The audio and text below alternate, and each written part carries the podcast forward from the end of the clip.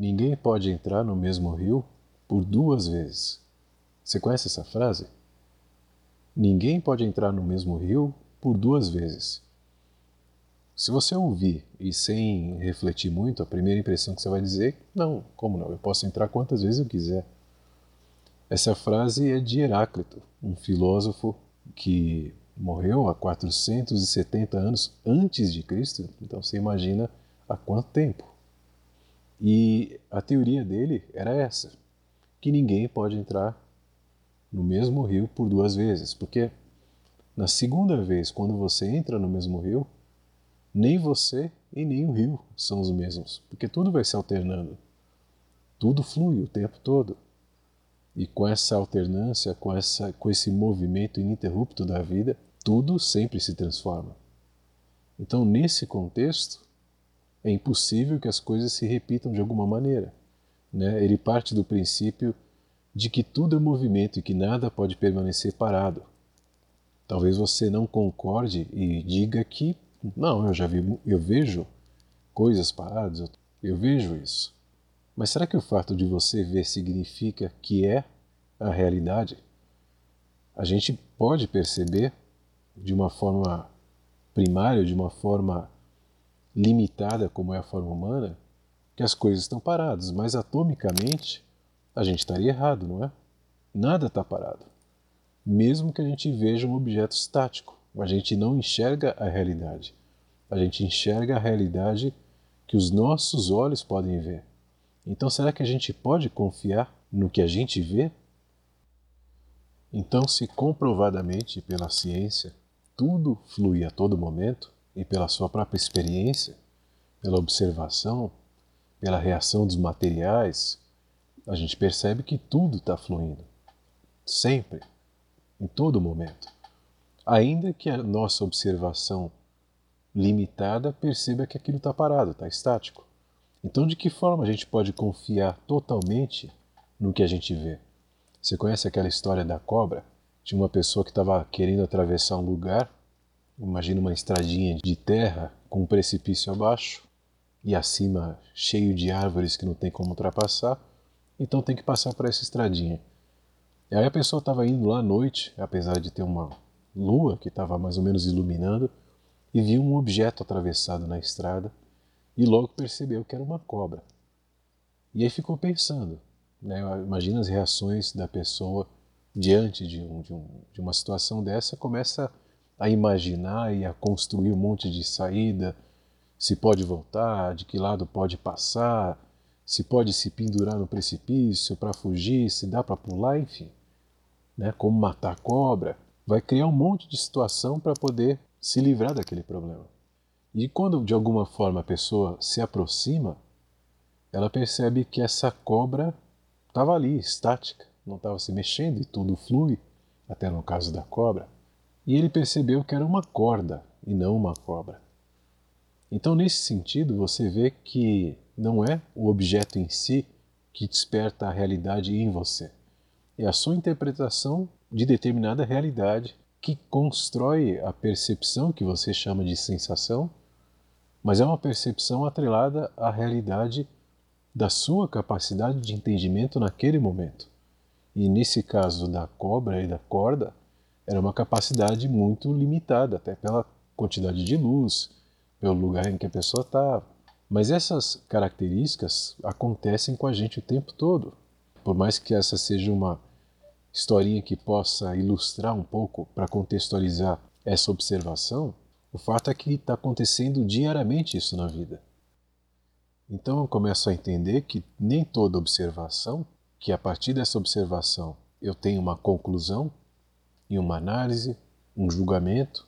Nem toda essa construção, todo esse processo é realidade. Da realidade que está se apresentando. É, é a realidade de acordo com a minha construção, o meu entendimento limitado de realidade. É uma realidade para mim, não para a situação em si. Será que então a gente pode confiar no que a gente sente, já que não pode confiar plenamente no que se observa? Se pode, será que as sensações que a gente tem não se relacionam com as minhas reações fisiológicas? Né? Você tem reações físicas. e elas não influenciariam de nenhuma forma as tuas sensações? Se o funcionamento do organismo, com todo o fluxo, que está tudo sempre se movendo, tem reações diante de qualquer percepção, tanto puramente mentais quanto uma percepção do sistema nervoso, como é que você pode confiar que nenhum efeito de alguma forma alterou essa sua percepção? Se ela está se construindo e está sempre se alternando nessa fluidez de movimentos que o organismo processa, Nada disso está interferindo na sua percepção e essa percepção que você chama de sensação e acredita nessa reação é isenta de qualquer uma dessas interferências? Na realidade, a gente não pode, então, ter essa total confiança de ser de forma talvez taxativa e determinista que o que eu sinto ou o que eu vejo é a realidade. A gente não tem a possibilidade de definir com exatidão as realidades no sentido de nas, nas realidades integrais, completas, porque a realidade que a gente acessa é limitada pelo nosso próprio limite. Então, com essas perspectivas, você percebe que invariavelmente muitas pessoas confiam no que sentem sem questionar o nível de influência que estão suscetíveis naquele momento da sensação. Inevitavelmente, vai acontecer uma série de outras provocações que o organismo vai impulsionar de muitas formas, sobre quaisquer interferências mentais estão acontecendo naquele momento, inúmeros impulsos e processos de, de impulsos elétricos representando lembranças, fazendo sentir o que não existe mais e criando percepções totalmente atreladas a esses fluxos dessas memórias, não mais atrelada à realidade, sim nessas artificialidades pontuais, ainda que tenham sido eventos em algum momento, em algum tempo, reais. Não mais nesse momento em que a reação está acontecendo. Se você descobrisse, por exemplo, que muito do que você sente, que muito do que você pensa é ilusório, você saberia quantificar quanto?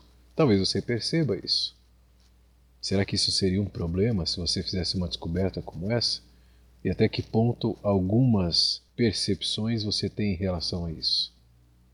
Agora, se é possível, e de fato é, a gente se enganar por não entender na totalidade todos os eventos, porque somos limitados em todos os sentidos, então somos também suscetíveis a todo momento a ilusões ocasionadas por essas nossas próprias limitações, que pela possibilidade de enxergar, por exemplo, sem limites, a gente não pode ver o mundo por completo.